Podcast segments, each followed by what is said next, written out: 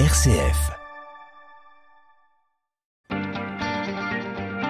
9h, 11h, je pense donc j'agis avec Melchior Gormand. Des marchands d'art qui trompent les galeries et qui vendent de fausses toiles de peinture, ça existe encore et c'est un véritable scandale pour les plus grands musées du monde et pour les amateurs d'art ou même les visiteurs. Bref, la lutte contre ces escrocs reste difficile. Alors comment nous trompe-t-il et comment prévenir cette forme d'escroquerie? Nos invités vont tout nous dire sur ces trafiquants. Notez que dans la seconde partie de l'émission, nous resterons dans le monde des musées. On verra comment les responsables de musées se débrouillent pour faire venir un peu plus de jeunes ateliers, stages, animations. Les musées se déchaînent et c'est ce que vous entendrez à partir de 10h. Soyez les bienvenus en direct avec vos témoignages. Est-ce que vous avez déjà acheté des œuvres d'art? Et si oui, avec quelle garantie sur leur authenticité? Avez-vous déjà été victime d'un faux Pensez-vous que ce qui compte, hein, c'est d'abord la, la beauté d'une œuvre et peu importe la signature? Et en bref, que vous inspire le marché de l'art? On vous attend au 04 72 38 20 23 par mail à direct.rcf.fr et dans le groupe Facebook Je pense donc j'agis. Je pense donc j'agis. 04 72 38 20 23 comme chaque mercredi avec Madeleine Vatel. Bonjour Madeleine. Bonjour Melchior, bonjour à tous. On ne va pas s'étendre aujourd'hui sur l'affaire du Louvre d'Abu Dhabi et des objets d'art égyptiens de provenance douteuse parce que elle est encore en cours d'instruction, mais elle dit bien que la lutte contre les trafics d'antiquités est loin d'être finie. Alors aujourd'hui, après les armes et la drogue, les œuvres d'art figurent au troisième rang des trafics criminels avec une question qui traverse les siècles. Jusqu'où les musées occidentaux et les collectionneurs sont-ils prêts à investir et à fermer les yeux pour acheter des œuvres d'art. Mais aussi, comment est-ce qu'on peut être sûr de la provenance d'une art? Alors aujourd'hui, euh, les techniques s'améliorent pour identifier, pour dater l'origine d'un tableau, d'une sculpture. Et pourtant, pourtant, certaines œuvres continuent de passer à travers les mailles du filet. Alors qui a intérêt à ce que de fausses toiles circulent et finissent accrochées dans les plus grands musées? Qui est trompé? Le faussaire? Le commanditaire, l'expert, l'acheteur ou l'ignorant qui l'admire. Toutes ces questions viennent aussi interroger notre rapport à la beauté. Qu'est-ce que nous estimons dans ces œuvres? Un nom, une histoire ou plus simplement l'authenticité d'un travail? Euh, C'est toutes ces questions que nous allons essayer de répondre ce matin. Oui, gros programme, hein, jusqu'à 10h avec euh, nos trois invités, Madeleine. Oui, avec nous, Eric Alphen, magistrat. Bonjour. Bonjour. Magistrat et auteur. Alors votre nom est associé à l'enquête que vous, avez menée sur euh, les emplois fictifs de la ville de Paris sur l'affaire des HLM. Mais vous êtes l'auteur du livre Le faussaire de la famille qui vient de sortir aux éditions Bûcher-Chastel. Un récit littéraire sur l'affaire des faux millets. Histoire incroyable de Jean-Charles, le petit-fils du prince, du prince, du peintre Jean-François Millet. C'est vrai, c'est aussi un prince de la peinture. Un petit-fils, lui, devenu faussaire. Nous y reviendrons. Et puis avec nous également, colonel Hubert Percy-Dussert. Bonjour. Bonjour madame. Vous êtes chef de l'OCBC, l'Office central de lutte contre le trafic de biens culturels, une sorte de police de l'art qui a pour mission de participer au démantèlement des réseaux. Et puis avec nous également le père Venceslas de Bloch. Bonjour. Bonjour. Vous êtes prêtre chapelain à Notre-Dame de Paris, rédacteur aux éditions Bayard. Vous êtes diplômé de l'école du Louvre avec une spécialisation en iconographie, une passion pour la peinture du XVIIe siècle. Et on commence euh, tout simplement peut-être avec une histoire que vous allez nous raconter chacun. Euh, quel est votre souvenir d'un faux, d'un trafic d'art? Colonel, on commence euh, avec vous, votre dernier souvenir, une affaire qui vous a marqué sur laquelle vous avez travaillé. Euh, alors souvenir, oui, affaire traitée, euh, affaire traitée par euh, par l'Office central de lutte contre les trafics de biens culturels, euh, qui illustre la la prégnance de, de, des trafics de biens culturels tant au niveau national qu'au niveau international, et c'est un dossier de, de trafic d'antiquités égyptiennes. sur le site de, de où on a euh, un archéologue qui a découvert euh, une chapelle funéraire et euh, quelques années, enfin une année ou deux années après, quand il est revenu sur son site de fouille, il a découvert que le site était pillé. Euh, avec des grosses pièces, des linteaux de, de portes qui ont été prélevés, qui montrent l'importance du, du, pillage et les moyens techniques qui ont été mis en œuvre pour réaliser ce pillage. Tout ça, ça se passe dans les années 2000. Et en 2013, 2011-2013, on retrouve ces objets mis en vente sur sur le marché et on réussit à, identifier la filière d'importation et à obtenir les, condamnations des, euh, de tous les protagonistes de cette filière. Euh, ce, dossier illustre parfaitement euh, l'intérêt, euh, d'abord tout le processus de blanchiment, qui est très long, qui prend euh, jusqu'à 10 ou 12 années euh, pour réussir à réintégrer une pièce, qu'elle soit volée ou pillée, euh, mais pour lui créer une histoire, blanchiment de, de la provenance, et, et l'intérêt qu'on peut avoir à travers le monde pour des pièces qui ont une valeur culturelle, une valeur historique, et des pièces qui sont uniques. Alors cet, cet intérêt, il est à la fois historique, mais il, est, il peut être aussi spéculatif. Voilà le, le souvenir euh, marquant euh, qui illustre l'importance euh, du trafic de biens culturels et son, son impact au niveau national et, et, mondial. Eric Elfen, même question au long de votre vie de magistrat. Vous avez sûrement rencontré aussi des histoires incroyables. Alors moi je pense à une histoire de faux bronzes, des bronzes animaliers mais surtout des bronzes de Rodin que j'avais instruite quand j'étais juge d'instruction à Créteil. Et il est en plein dans le sujet du vrai et du faux et qu'est-ce qui, quelle est la frontière entre les deux, puisque vous savez, pour des sculptures et des statues, euh, le fondeur a un moule. Et puis il a une autorisation pour faire, euh, disons, 15 euh, reproductions, puisque c'est des reproductions de, de, de, la statue. Et théoriquement, après euh, la fonte des 15 premiers, il doit casser le moule. Euh, sauf qu'il se passe souvent chez les fondeurs des trafics de moules et euh, en l'espèce, c'était des rodins qui avaient été faits au-delà donc des 15 premiers, euh, c'était le 16e, le 20e, le 25e exemplaire. Ils étaient en tout point identiques, évidemment, aux 15 premiers, mais comme la loi prévoit que seuls sont authentiques les 15 premiers, euh, les autres étaient réputés faux. Et euh, il y avait eu une bataille à ce moment-là euh, dans mon cabinet avec l'avocat du principal mis en examen en disant écoutez, on nous accuse de contrefaçon, etc. Mais en fait, pas du tout. Ce sont des, des bronzes originaux et euh, c'est extrêmement difficile pour la justice d'arriver à voir si... Euh, parce que théoriquement, il y a marqué euh, 1 sur 15, 2 mmh. sur 15, 3 sur 15, mais pas toujours. Et donc, c'est difficile de savoir, euh, de démêler le vrai du faux, comme on dit, mmh. c'est-à-dire de savoir si euh, on était face avec à, à des fausses statues ou à des vrais. Et, et c'est quelque chose d'intéressant parce que ça nous fait rentrer dans un milieu où certes il y a l'élément matériel, mais il y a beaucoup de questions sur l'élément intellectuel, c'est-à-dire qu'est-ce qui est vrai, qu'est-ce qui est faux, quelle est la volonté de celui qui a vendu, euh, quelle est la volonté effectivement de celui qui achète, euh, quelle est la différence entre le vrai et le faux, et ça m'avait passionné. Oui, c'est toute la question autour de l'authenticité. Euh, Père Venceslas de Bloch, est-ce que ça vous parle, toutes euh, ces histoires? Alors peut-être euh, quand vous étiez étudiant euh, à l'école du Louvre euh, oui, en effet. Alors, quand j'étais étudiant, j'ai travaillé au château de Versailles, donc je reste assez attaché euh, à cette illustre maison. Et donc, euh, comme histoire, je retiendrai euh, récemment, il y a deux, trois ans, je pense, l'affaire de faux meubles euh, achetés par le château.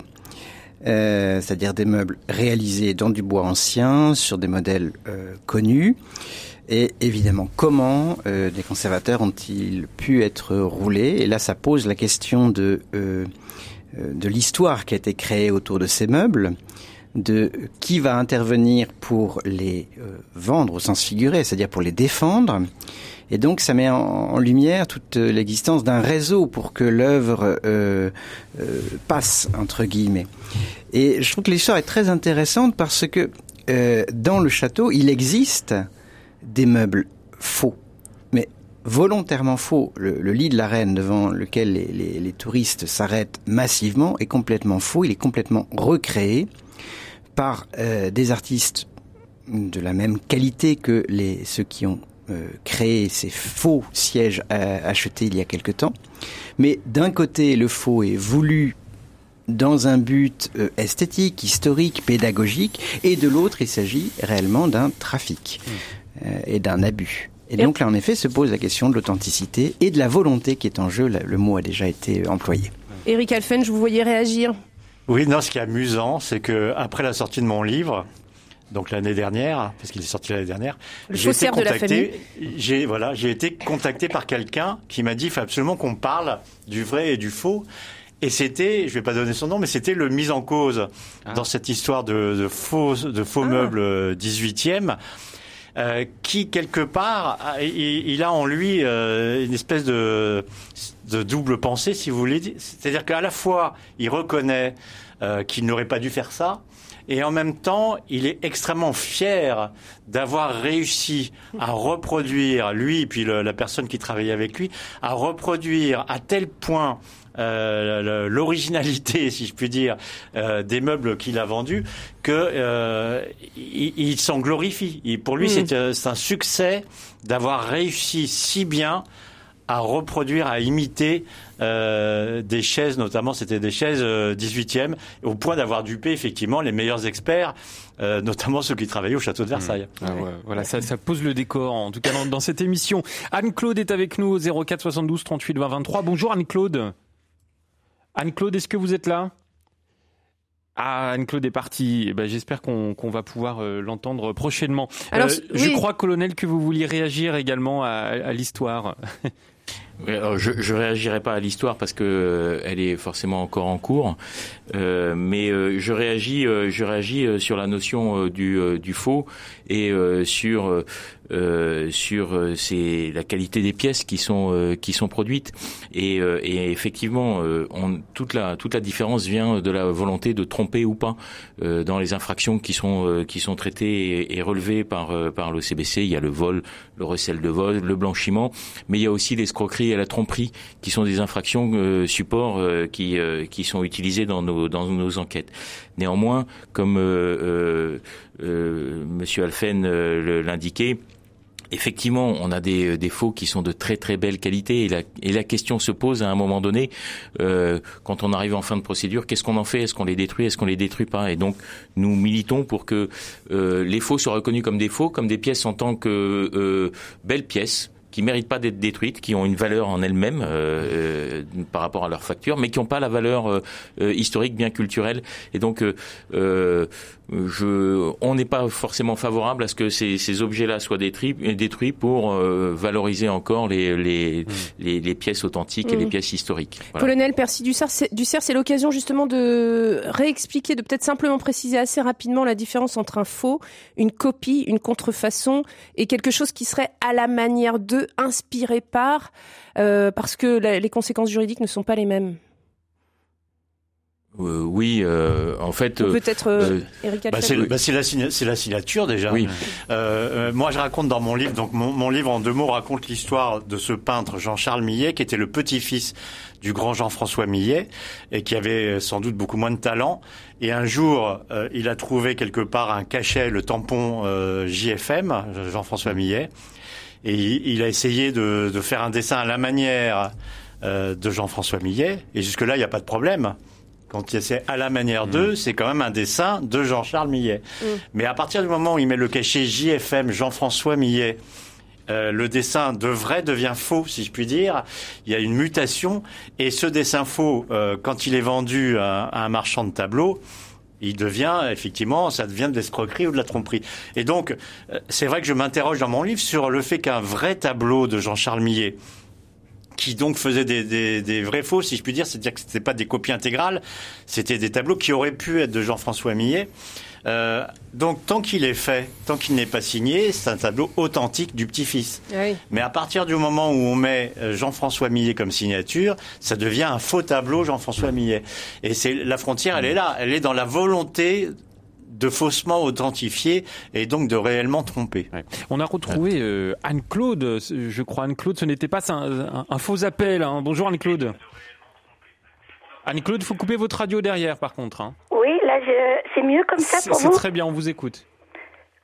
Allô? Oui, vous nous entendez Anne-Claude? Oui, je vous entends, mais je vais pas pouvoir rester longtemps si, si c'est pas... Mais allez-y, allez-y, vous êtes Ah. à l'antenne. Ah, bonjour, excusez-moi de vous déranger. Voilà, je ne vais pas parler forcément de faux et de contrefaçon, mais euh, il y a quelque chose qui m'étonne. C'est, voilà, j'ai mon papa qui a 85 ans et qui investit depuis une dizaine d'années euh, dans des tableaux lorsqu'il va dans des... Il voyage et qu'il voit des galeries de peinture, etc. Et très souvent, on lui vend euh, des tableaux en lui disant mais vous savez c'est une signature euh, d'un peintre qui est montant et qui va avoir de plus en plus de, de valeur. Et donc papa a, comme ça a, a fait une collection chez lui de tableaux dont on lui a promis qu'ils auraient de la valeur. Et on vient de faire évaluer cette euh, pseudo collection alors c'est pas des grands des grands noms bien sûr, mais il y en a quand même euh, quelques-uns d'un petit peu connus. Eh bien, ça vaut rien du tout. Voilà. Mm. L'expert nous a dit ça ne vaut strictement rien. Donc papa pensait investir pour ses enfants et ses petits enfants. Et en fait, c'est juste des, bah, des croûtes, quoi. Voilà. Hmm. Eh bien, merci beaucoup, euh, Anne-Claude. Et, je pense que euh, n'est sans doute pas le seul, hein, votre papa, dans, cette affaire. Euh, Eric Alfred, je, me tourne vers vous euh, sur cette affaire, cette histoire qui, rejoint l'histoire de, collectionneurs qui aiment justement acheter des, des tableaux pensant qu'ils ont beaucoup de valeur, alors que, bah, comme dirait Anne-Claude, ce sont des croûtes. Hein. Je reprends l'expression. Bah, déjà, euh, théoriquement, euh, quand on achète un tableau, c'est pas forcément pour investir, me semble-t-il, c'est parce que le tableau euh, nous plaît, que en nous résonnent des émotions, des un, sentiment esthétique qui fait qu'on a envie de voir tous les jours, par exemple, chez soi ce tableau, la signature est un plus. À partir du moment où on achète un tableau uniquement pour investir, c'est un peu dangereux. D'autre part, l'art contemporain, c'est évidemment euh, c'est une sorte de jeu, c'est-à-dire que on peut acheter des tableaux en pensant que le le peintre va monter euh, dans sa cote et que euh, ce qu'on a acheté 1000 vaudra 10 000 cinq ans plus tard. Mais ça peut être aussi évidemment l'inverse, c'est-à-dire que au départ mm. on, on croit qu'un peintre va monter, on espère beaucoup en, en sa carrière future, puis finalement plus personne n'en veut, et donc ce qu'on a acheté 1000 vaut 100. Donc euh, c'est un pari euh, d'acheter de l'art contemporain. Moi, moi, je, c'est vrai que quand j'achète des tableaux, parce que j'aime beaucoup l'art, c'est essentiellement des tableaux maintenant du 17e, parce que je trouve ça euh, extrêmement émouvant. Les paysages flamands, j'adore ça. Les petits tableaux là qu'on peut mettre un peu partout. Mais je j'envisage pas du tout euh, qu'ils puissent prendre de la valeur. la seule chose, et là on revient sur les histoires de faux, c'est que parfois on, peut être dubitatif sur les, les, jambes du marché de l'art et notamment les experts, parce que euh, parfois euh, ils pêchent soit par excès de confiance en disant c'est un tableau de machin, et parfois au contraire par excès de prudence mmh. en se disant on va pas dire que c'est de machin parce que c'est dangereux, donc on va dire que c'est l'atelier, on va dire. Et, et, du coup là il y a, y a à nouveau un jeu pour l'acheteur qui est d'essayer d'établir que ce tableau n'est pas de l'atelier ou de l'entourage, mais du peintre lui-même. Et donc il y a quelque chose qui est, qui est intéressant, mais euh, c'est vrai que voilà, avant tout, l'art, c'est fait pour partager le goût du beau, euh, la vision donc du monde, y compris quand le monde est torturé comme il est en ce moment. Et, je pense qu'on a besoin quelque part d'avoir du beau pour euh, vous consoler, vous conforter. Père Venceslas de Bloch, euh, ça ne vous étonnerait pas l'attrait pour le beau. Qu'est-ce que ça dit aussi des, des faussaires? C'est-à-dire, est-ce que le tableau d'un faussaire peut-il être beau? Qu'est-ce qui fait la beauté? Qu'est-ce qui fait qu'on estime un tableau? Heureusement que le tableau d'un faussaire peut être beau. euh, je rebondirais sur ce que vient de dire le juge Alphen sur partager le beau. L'art, c'est fait pour partager le beau et euh, une des, un des ressorts, il me semble, du trafic d'œuvres d'art, ce sont des collections secrètes. Et j'avais lu dans un article l'histoire d'un collectionneur américain qui a une chambre forte gigantesque sous sa maison dans laquelle même ses enfants ne peuvent pas rentrer et il se délecte des, œuvres qu'il achète de, et qu'il entasse dedans. Et j'avais lu ça avec une infinie tristesse. J'ai trouvé ça d'une mais d'une tristesse, voire même d'une misère humaine euh, terrible, cette, cette espèce d'enfermement de l'art. Euh, voilà. Alors, pour répondre sur les questions d'authenticité, c'est vrai que euh, vous parlez du XVIIe siècle. Euh, la notion d'authenticité au XVIIe siècle et aujourd'hui est radicalement différente. Les, frontières entre atelier, école et euh, de la main d'artiste sont plus euh, poreuses qu'aujourd'hui, où on est, c'est vrai, très attaché euh, et, je crois qu'un collectionneur qui va acheter euh, un tableau euh, de l'école de Rembrandt et un expert après l'achat lui dit, vous savez, je me demande quand même si c'est pas de la main même de Rembrandt, il va être mm. transporté, mm. alors que finalement son, son coup de cœur esthétique est le même. Enfin, il l'a acheté parce que l'œuvre lui a parlé, lui a plu, et pas uniquement en, raison du nom. Donc je crois qu'aujourd'hui on est d'abord beaucoup plus attaché à, l'origine euh, précise, à l'authenticité en tant que précise, et, sans doute aussi parce que scientifiquement nous avons mm. plus de moyens pour euh, identifier, étudier, grâce notamment euh, à l'imagerie. On, peut rentrer vraiment au mm. cœur des œuvres et, et, donc on est forcément plus attentif, ce qui rend sans doute aussi le, travail des, faussaires plus délicat d'ailleurs. On arrive à découvrir ce qu'il y a derrière une première couche, comment le, peintre euh, a procédé, quels ont été ses premiers coups de pinceau d'une certaine manière avec les nouveaux outils d'aujourd'hui. Voilà, tout à fait. Colonel Hubert Percy Dussert, euh, est-ce que vous pouvez nous dire quelques mots sur l'évolution des outils justement pour permettre de, débusquer, de traquer euh, les trafiquants d'art? Oui, justement, mais pour rebondir sur ce qui a été dit et sur euh, sur euh, la, question initiale posée euh, par l'auditrice, euh, on n'achète pas effectivement, comme Monsieur le juge Alphen le, disait, on n'achète pas pour la spéculation, on achète parce qu'on on a un goût, et c'est là tout le, toute la difficulté. Si on achète de, de l'art pour faire un, pour la seule spéculation, ben on tombe dans un processus où on laisse la place à, à la tromperie et euh, où on, on, peut se faire euh, facilement euh, facilement berner. C'est un peu l'enjeu de, de, du marché aujourd'hui, c'est d'éviter d'être le, théâtre de, manœuvres financières spéculatives qui consistent à avoir un objet sur lequel on a parié qu'on va revendre avec une plus-value qui permettrait de blanchir le, produit des avoirs criminels de certains délinquants et qui permettrait à certaines organisations soit euh, qui euh, qui euh, pillent des objets, soit qui produisent des faux, d'introduire des objets illicites sur le sur le marché. Donc effectivement, je pense que l'indicateur c'est est-ce que c'est beau, est-ce que ça nous plaît, plutôt que est-ce que ça va me rapporter de, de l'argent. Euh, c'est ça qui me paraît essentiel. Effectivement, vous, Monsieur le juge Alphen parlait de, de, des experts et de la place centrale des experts. On a, euh, on, on milite aussi euh, pour que les experts soient euh, euh, spécialisés, parfaitement indépendants et malgré tout, il y a deux types d'expertise, l'expertise artistique et l'expertise scientifique. L'expertise artistique, il peut arriver qu'on se fasse on se fasse tromper et que l'expert reconnaisse que le faux est, à la hauteur du vrai et reconnaisse la patte du maître quand on lui présente un tableau et dise ah bah oui ça c'est le c'est c'est le peintre euh, original, euh, originel qui a, qui a produit ce, ce, ce, tableau. Bon, sauf que si on lui montre les, les, les 60 tableaux derrière, euh, là, il nous dit ah bah non, c'est, c'est plus c'est plus la même chose. Donc l'expertise artistique, elle est, elle a beaucoup de valeur. Elle est fondée sur l'expérience des experts qui interviennent.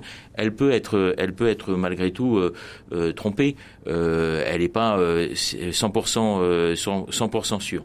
Et après, on a l'expertise scientifique, effectivement on a notamment euh, le C2RMF qui travaille. Euh, C2RMF le, le laboratoire du musée euh, du Louvre mm. qui travaille sur euh, alors de la restauration, mais qui travaille aussi euh, sur l'expertise, l'analyse le, des tableaux avec des procédés de radiographie, avec des procédés de d'analyse de, peinture, d'analyse de, de, la constitution de la peinture pour définir si c'était des peintures utilisées à l'époque, etc. On fait on fait aussi sur des pièces qui sont alors on parle de tableaux, mais sur des sur des sculptures qui qui peuvent provenir de, de, pays étrangers ont fait euh, le même travail d'analyse, euh, alors qu'un expert peut euh, douter euh, quand on va aller faire, faire, des analyses scientifiques très poussées.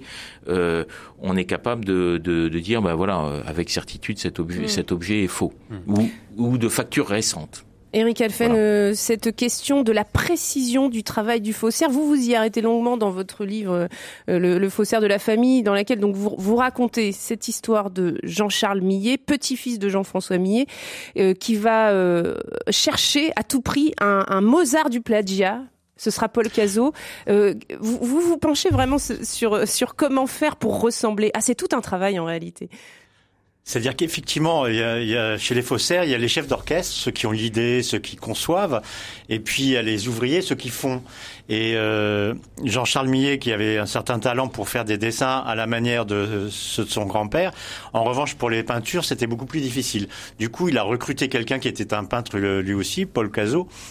Et ensemble, justement, ils ont voulu donner de la fiabilité à leur faux, c'est-à-dire qu'ils n'ont pas peint sur des toiles des années 30, mais ils ont recherché des toiles du milieu du 19e, puisque Jean-François Millet euh, peignait à cette époque-là. Donc ils sont allés, euh, il y avait déjà euh, euh les puces à ce moment-là, ils sont allés acheter des croûtes pour le coup, des, mais des croûtes du 19e de la bonne époque.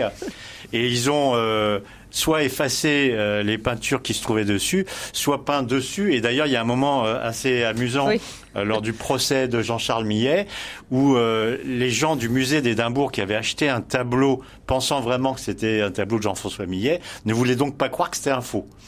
Et en plein procès, Jean-Charles a dit, faites-moi confiance, grattez vous allez voir apparaître des vaches. Et effectivement, en plein procès, les gens ont gratté. Et sous le, tableau apparent de Jean-François Millet, il y avait des vaches euh, qui étaient une croûte du 19e. Et, et, donc, en tout cas, cette euh, recherche de vérité, entre guillemets, avec... Euh, les bons produits, les bonnes euh, peintures, euh, les bons produits chimiques, les bonnes toiles, les bons cadres, etc. Ça fait partie, je dirais, de l'attirail de base du bon faussaire. Comme quoi, ça a du bon parfois de gratter les croûtes. Allez, on va marquer une petite pause. Dans, dans, Je pense donc j'agis, vous continuez de nous appeler euh, au 04 72 38 20 23 pour nous dire si vous avez, si vous achetez des, des œuvres d'art déjà, est-ce que vous faites attention à ce qu'on appelle la garantie sur leur authenticité? Avez-vous déjà été victime d'un faux et que vous inspire le marché de l'art? 04 72 38 20 23. Vous pouvez également laisser vos messages par mail à direct.rcf.fr. À tout de suite. Avec ou sans, c'est pareil. C'est vraiment n'importe quoi. Mon cœur se vide, Paris s'éveille. Tu m'aimes mal et j'ai froid. C'est pas malin de penser à toi en haut de la tour Eiffel. J'ai vu la fin du film, j'aime bien les drames, mais là, je crois que je vais rentrer chez moi. Je te quitte mon débarras,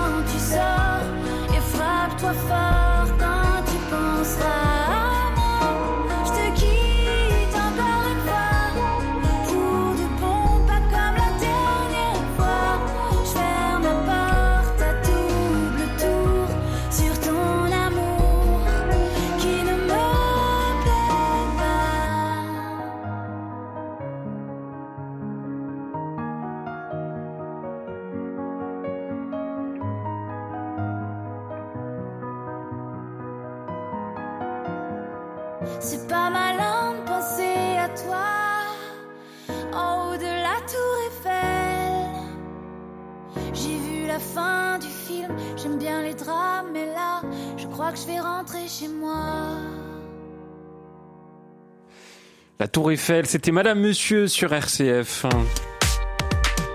Je pense, donc j'agis. Melchior Gormand, Madeleine Vatel.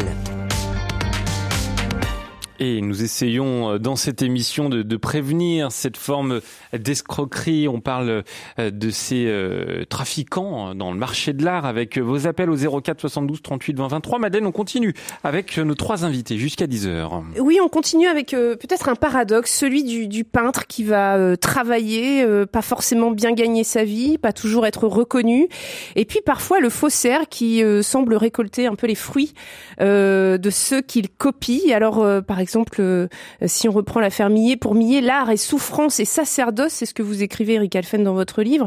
Et puis pour le petit-fils, euh, bah, il y a malgré tout une forme de culpabilité, de remords.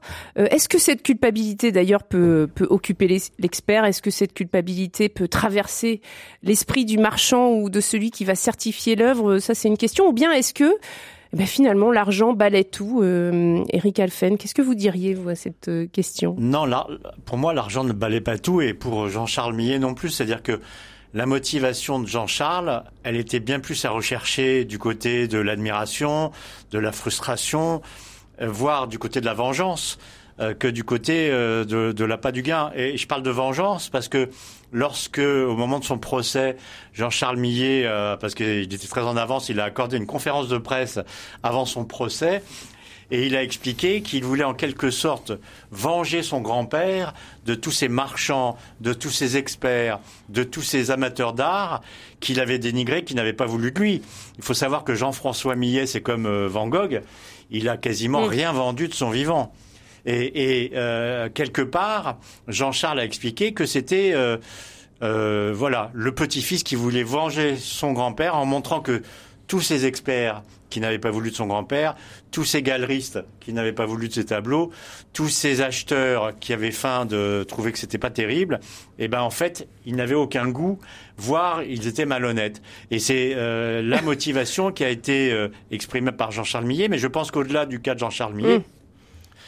Euh, il y a une espèce de sympathie qui est déclenchée par les faussaires, tout simplement parce que quelque part, il faut un pied de nez à l'ordre établi euh, de l'argent et de l'art, en montrant que tout ça, finalement, c'est comme un château de cartes. Il suffit de, de retirer une carte et tout s'écroule. C'est-à-dire que il y a des réputations euh, qui ne reposent pas forcément sur des choses euh, euh, réelles. Et, les faussaires et donc les gens qui les soutiennent sont contents d'en démonter les mécanismes. Et, et c'est ça qui est intéressant dans, dans les faussaires, c'est-à-dire que quelque part c'est un, un électron libre le mm. plus souvent talentueux et le plus souvent travailleur, parce que le travail qu'il faut pour faire du faux est largement supérieur parfois à celui qu'il faut pour faire des, des œuvres authentiques. Mais donc, euh, il y a une espèce de mécanisme qui est démonté par ce faussaire et qui va trouver auprès du public un, des, certains applaudissements.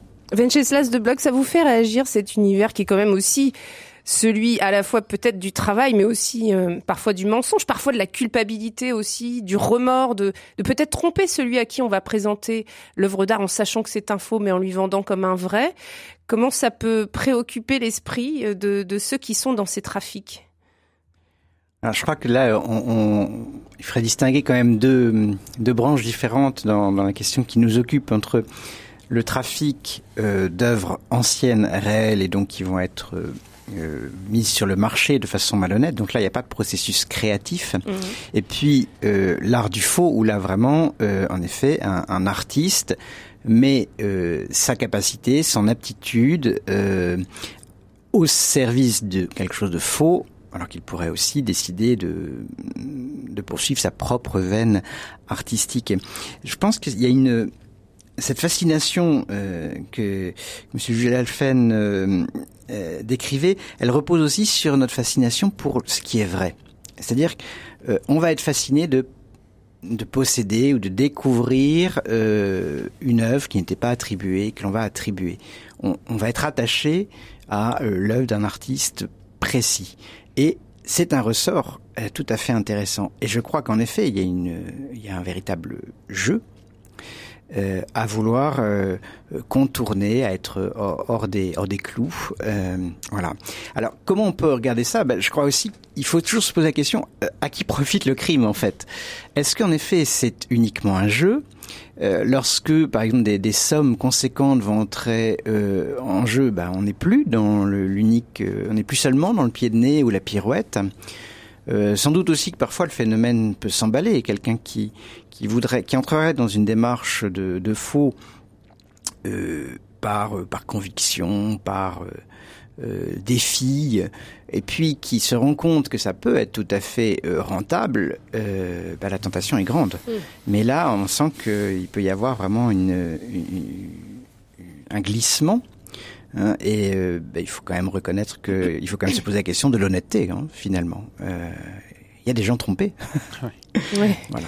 Colonel, euh, est-ce que cette fascination pour ce qui est vrai, mais aussi tout ce qui concerne le jeu, Venceslas de Bloch parlait du jeu, Eric Alphen parlait du pari, de ne pas se faire prendre, est-ce que vous observez cela chez ceux que vous prenez la main dans le sac? Est-ce qu'il y a une partie de défi euh, à l'institution du, défi par rapport à ce qui serait conforme à ce que seraient les institutions à, cette euh, arriver à tromper celui qui pensait ne jamais être trompé, avoir mis tous les garde-fous. C'est certain. C'est certain que le, faussaire euh, euh, a, a, une part de, de lance un défi aux, institutions, lance un défi à, à, l'establishment et, euh, et qu'il est euh, heureux de, de tromper. Euh, et d'ailleurs, on voit certains faussaires qui ont besoin de, de révéler la réalité de leur de leur travail à, à, mm. à, la fin de leur vie et de et de se révéler comme comme faussaire pour dire voilà, je vous ai je vous ai bien trompé. Mais pour rebondir sur ce que disait le père Venceslas. Euh, je, je, trouve que c'est intéressant cette notion de cette notion de, de de, vérité et, euh, et de et de limite entre entre euh, euh, entre la vérité et le, et le, mensonge. Je vais vous donner un exemple dans le domaine de l'art. Si si on a une table authentique, elle peut valoir 900 000 euros. Euh, si c'est une copie, elle en vaut euh, 50 000. Eh bien, euh, euh cette, cette notion-là, euh, cet écart de prix par rapport à l'objet vrai, par rapport à, à, à la valeur marchande de cet objet, eh bien, fait appel pour celui qui a, qui a la table à des, à des ressorts personnels qui, qui vont l'empêcher de basculer dans la tromperie, dans une procédure, dans un, dans un processus où il va vendre quelque chose qui est faux pour pour pour pour, euh, un objet vrai, parce que tout le monde sait ce qu'il ferait des 850 000 euros d'écart. Et vous et moi, on sait on sait exactement ce comment on utiliserait les 850 000 euros d'écart. Euh, donc euh, ça fait appel à des ressorts personnels qui sont euh, qui sont qui sont importants. Et, et donc moi je, je, je trouve que dans notre travail d'investigation, eh bien l'objet pour nous c'est à chaque fois, vous savez que pour constituer une infraction, et je, je, le dis modestement devant le juge Alphen, mais il faut un élément légal, un élément matériel et un élément intentionnel, et on s'attache systématiquement à, à, à, démontrer cet élément intentionnel, à démontrer que il y avait cette intention mm. de tromper, le, la personne avait connaissance euh, de, du caractère falsifié euh, ou du ou, ou du, de, de, du fait que l'objet était volé euh, et qu'il l'a vendu comme euh, comme un comme un vrai et qu'il a vraiment eu cette intention de, de tromper. Et donc ça c'est un élément mm. qui est important dans la procédure et dans l'évaluation qui en est faite par le juge. Mais tout cela, ça, ça rejoint aussi la spéculation autour de l'art. Oui, tout à fait. Oui, et puis euh, l'honnêteté éventuelle de tous ceux qui interviennent. Euh, moi, je suis assez frappé de voir dans le marché de l'art, euh, par exemple français, qu'il y a une extrême concentration euh, du savoir. Euh, en matière de tableau ancien, vous avez deux, trois experts, c'est tout. Et donc ces deux, trois experts sont extrêmement puissants. Ça veut dire qu'à la fois, quand un de ces experts n'a pas donné son accord, en gros, le tableau ne vaut quasiment rien. Mais en même temps, quand il a donné son Ah oui, accord, il vaut tout. Et du coup, il y a une énorme puissance potentielle en jeu, et euh, il faut espérer que ces deux ou trois experts qui finalement décident de tout euh, savent résister à certaines pressions.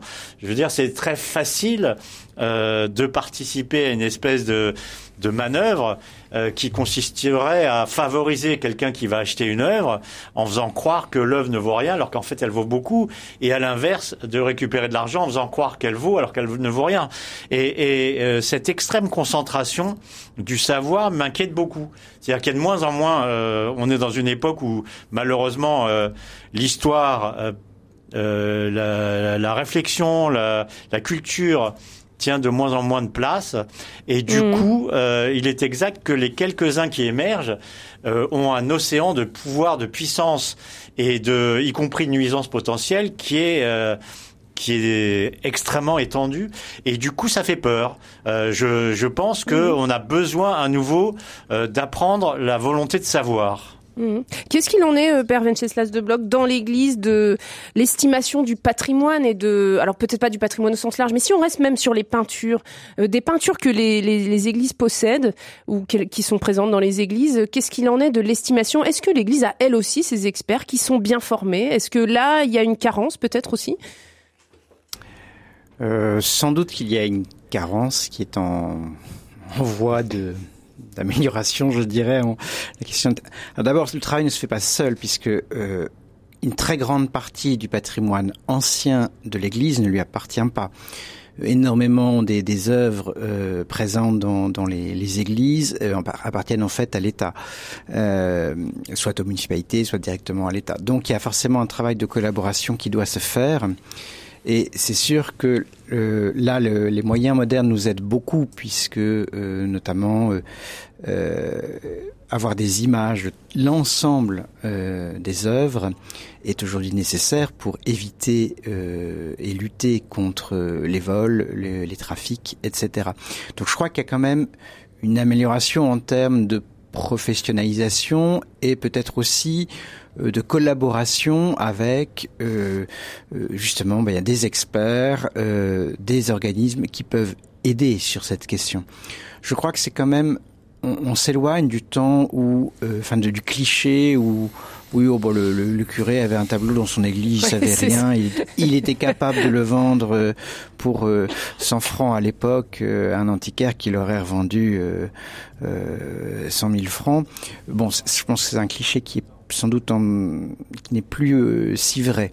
Mais euh, voilà, en même temps, on parlait de l'im- l'importance tout à l'heure de de la finalement de de la confiance que l'on porte à un expert, à quelqu'un avec qui on travaille, et on peut encore se laisser tromper et abuser par par excès de confiance. Et bon, ben ça, dans l'Église, la bienveillance étant quelque chose d'assez répandu, cela peut arriver. Allez, retournons euh, au standard où nous attend Nicole au 04 72 38 20 23. Bonjour Nicole. Oui, bonjour euh, Monsieur Melchior et, vos, et vos interlocuteurs. Non, simplement j'entends cette, cette émission ce matin et ça me rappelle donc euh, avoir euh, en Dordogne rencontré par hasard d'ailleurs parce qu'il n'y avait pas de publicité, juste une seule affiche dans un petit coin d'un grand faussaire, hein, oui, grand faussaire parce qu'il a eu un procès, il est connu, enfin connu peut-être pas du grand public, mais qui s'appelle Lemley, L-A-2-M-L-E. Et euh, mon mari étant peintre amateur, excellent aquarelliste, euh, a, a- bien voulu voir cette exposition dans son domaine personnel. Et là, on est rentré, on a vu, euh, il n'était pas là pour, il n'était pas là, on a vu toute cette exposition. Enfin, cette exposition, oui. On a vu des œuvres qui vont de, je vais dire un, un cliché, mais qui vont de la préhistoire jusqu'au jusqu'au peintre euh, moderne. Voilà. Hein Ouais. euh, d'une une, une perfection technique, artistique euh, totale, et c'était éblouissant. Et, euh, et on a su donc après, euh, il y avait un pressbook, on a regardé un peu, et on a su que en fait c'était un faussaire, un grand faussaire allemand, euh, en procès, en procès en Allemagne et peut-être un procès euh, dans- enfin international, je ne sais pas, et qui s'était réfugié pour échapper au procès, etc. Et en fait, ce peintre-là, ça rappelle les, les- les- ses motivations et celles qui viennent d'être évoquées avec Millet et les autres, c'est-à-dire que C'était un excellent peintre qui était refusé et qui était qui n'était pas reconnu par les grands experts, les galeries, etc. Oui. Et il y a eu une démarche pour lui de, de règlement de compte quand même. Hein. C'est-à-dire, il avait.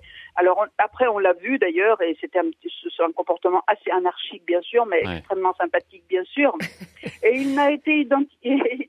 Et il n'a été identifié que il a donc déjoué tous les grands, les grands experts et autres. Il n'a été déjou, euh, il n'a été, euh, oui, euh, Identifié. déjoué, Identifié, ouais. identifié, identifié que par euh, grâce à l'informatique, parce qu'il a peint un tableau qui était peut-être, je sais pas, je vais dire une bêtise, le 101e, alors que le peintre n'en avait fait que 100. Ah oui, C'est comme ça qu'il a pu être identifié et qu'il a réglé ses comptes. Et ensuite, voilà. Donc, euh, c'est c'est prodigieux. hein. Eh Alors, ben, avait- merci beaucoup Nicole pour euh, pour cette histoire. On aurait pu vous écouter des heures, mais Oui, malheureusement il nous reste quelques minutes avant la, la fin de cette émission. Euh, Eric Alphen, euh, euh, à quel moment arrive la faille? Dans toutes ces affaires À quel moment euh, on, on peut arriver à, à détecter euh, un, un faussaire? Mais je crois que comme euh, l'a dit le, le colonel tout à l'heure, euh, c'est le facteur humain. C'est-à-dire qu'à un moment donné, euh, les gens, euh, et notamment le faussaire, en ont marre. Euh, et ils ont envie, ils en ont marre soit de faire ce qu'ils font, soit de rester dans l'ombre. Et ils ont envie que leur talent, entre guillemets talent, leur talent de faussaire apparaisse au grand jour. et du coup, euh, ils font tout pour euh, se faire euh, arrêter, se faire euh, dévoiler, un peu comme des tueurs en série qui, au bout d'un moment, laissent des Ah. indices pour se faire arrêter. Et c'est vrai que euh, les faussaires, moi je pense effectivement, euh, il y, a- il y a eu des, des faussaires célèbres qui, qui sont très bons pour reprendre, pour reprendre ce que disait l'auditrice. Je pense à Van Meegeren. Ah oui. Qui a fait des faux vermeers, enfin notamment un faux vermeer qui a trompé tout le monde. Je pense à Guy Ribes qui a fait des, des tableaux extraordinaires et qui après a essayé de peindre sous son nom euh, sans grand succès, alors qu'en revanche euh, ses copies et ses faux ont trompé là encore euh, les meilleurs experts. Donc euh, il y a une volonté à un moment de, de se faire arrêter, de, de, de stopper cette course infernale vers on ne sait trop quoi qui fait que euh, on, on donne peut-être des indices euh, soit matériels soit euh, euh, oraux enfin en parlant euh, qui vous font arrêter. Et alors l'entourage, que dit l'entourage du faussaire? Parce que dans votre histoire, on, on a aussi euh, l'épouse euh, euh, dans l'histoire de, de Millet, mais parfois ce sont aussi peut-être les enfants, peut-être l'entourage mais, mais proche. parfois, ils, peint. parfois ils sont, excusez-moi de vous couper, mais parfois ils, ils y vont. Moi, je pense à ce faussaire dont j'ai oublié le nom, qui a mis en scène sa propre famille ou la famille de, de- sa famille jouait sur une photo le rôle des grands-parents avec au mur euh, le faux tableau pour lui donner une fausse histoire. C'est-à-dire qu'ils étaient dans les années 50 et ils ont fait ça euh, comme si ça avait été fait à la fin du 19e ou début 20e, je sais plus. Et, et, et du coup, de la famille était contente de participer à cette entreprise de faussaire. Après, sûrement, il y a des réprobations euh, familiales. Mais Oui, si colonel. vous permettez, euh, si vous permettez, euh, c'est c'est ça qui est intéressant, c'est que dans la création de, de, de, de la légende, on- a besoin de remettre l'objet en situation. Et le père Venceslas le, le, le disait pour les, les, euh, les biens culturels qui sont dans les églises, le meilleur moyen de les, de les protéger, c'est de leur créer une carte d'identité, de les photographier en situation et d'avoir euh, euh, la capacité. euh, et l'auditrice le disait aussi justement tout à l'heure. Euh, c'est le 101e tableau et en fait sa diffusion euh, finit par créer un trouble et on s'aperçoit qu'il y a, qu'il y a un écart. Et le meilleur moyen de de- d'éviter euh, et de d'éviter la tromperie, c'est effectivement de créer cette carte d'identité des objets qui soit euh, photographiée. Je vais vous donner un exemple. euh, bientôt, on va faire la restitution du, du calice du précieux sang, qui est un, un reliquaire qui euh, qui a contenu euh, dont deux fioles ont contenu des gouttes de de sang du Christ. Et euh, ce, euh, ce reliquaire a été volé euh, euh, il y a plusieurs mois et on l'a diffusé euh, à nos, nos aux forces de police euh, euh, partenaires européennes. On l'a diffusé par voie de presse et ce qui fait que l'objet euh, connu diffusé est- est- a été rendu invendable. Et euh, les voleurs ont fini par le restituer à un chercheur de trésors aux Pays-Bas. On l'a récupéré et on va en faire la restitution à la cathédrale de Fécamp. Donc, euh, euh, si vous voulez, ce qui est important pour pour pour nous, c'est que ces objets-là, ces collections dont, dont le père Venceslas euh, parlait, euh, eh bien, euh, ils doivent être photographiés, inventoriés Et, euh, et nous, on est capable, dès lors qu'ils sont volés, de les diffuser. On a une base des objets volés. Mhm. Euh, on devrait créer une base des objets faux euh, qui sont, euh, qui doivent être aussi identifiés comme faux et photographiés comme tels. Mais on a une, une base des objets volés qui nous permettent de, qui nous permet de faire des recherches sur euh, euh, plusieurs dizaines d'années.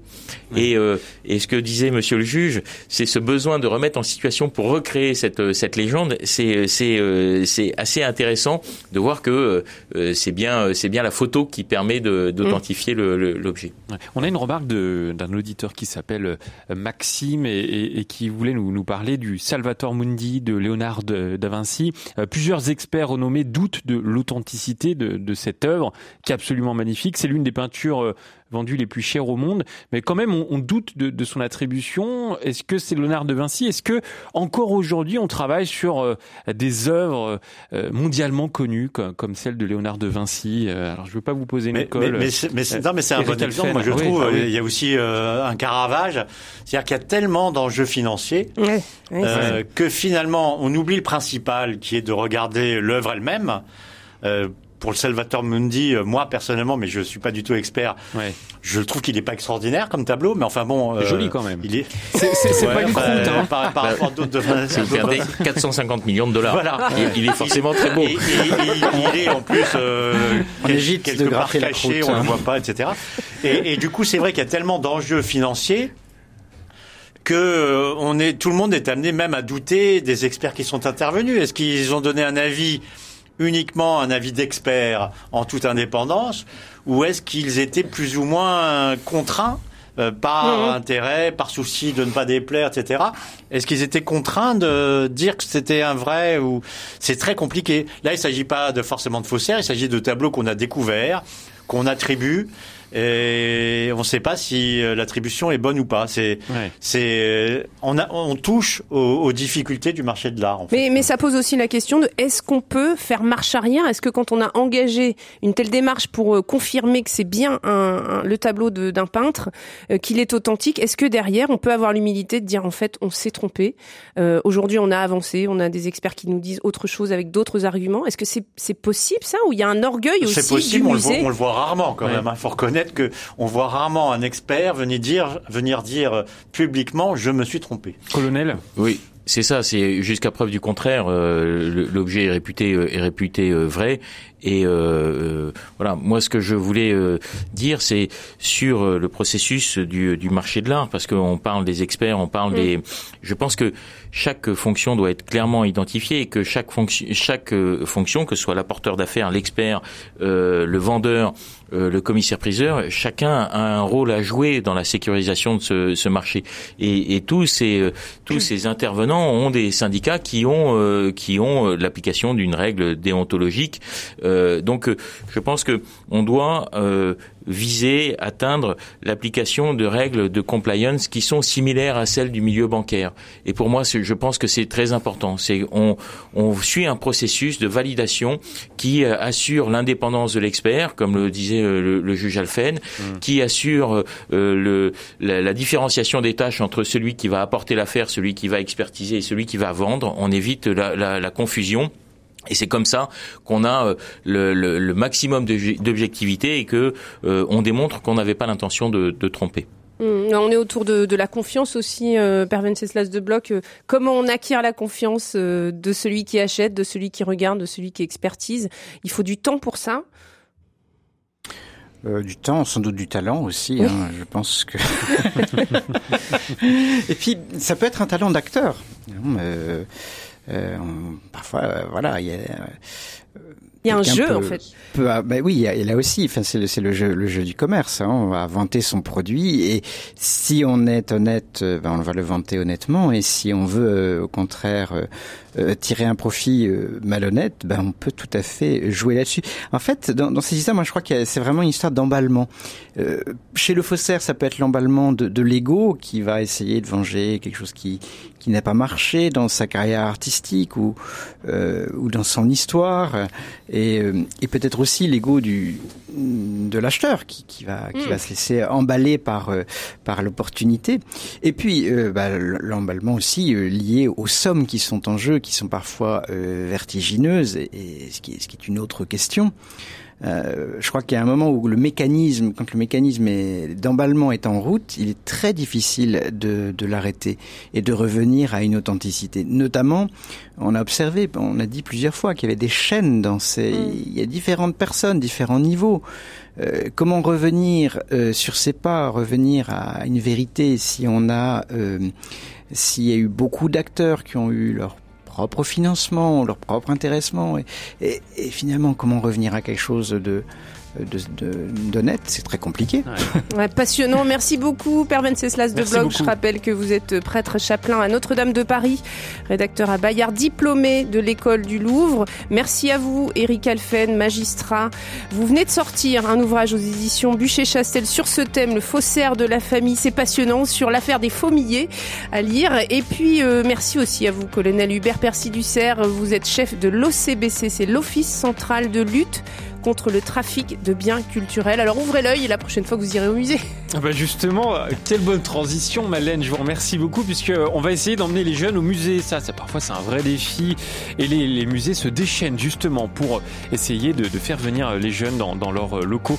On va en discuter avec nos invités et vos appels comme d'habitude hein, au 04 72 38 20 23. Allez, à tout de suite.